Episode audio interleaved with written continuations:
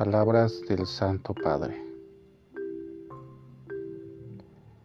El Evangelio de hoy nos recuerda que la fe en el Señor y en su palabra no abre un camino en el que todo es fácil y tranquilo, no nos rescata de las tormentas de la vida.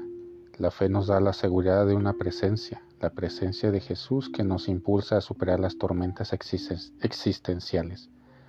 La certeza de una mano que nos agarra para ayudarnos a afrontar las dificultades, mostrándonos el camino incluso cuando está oscuro.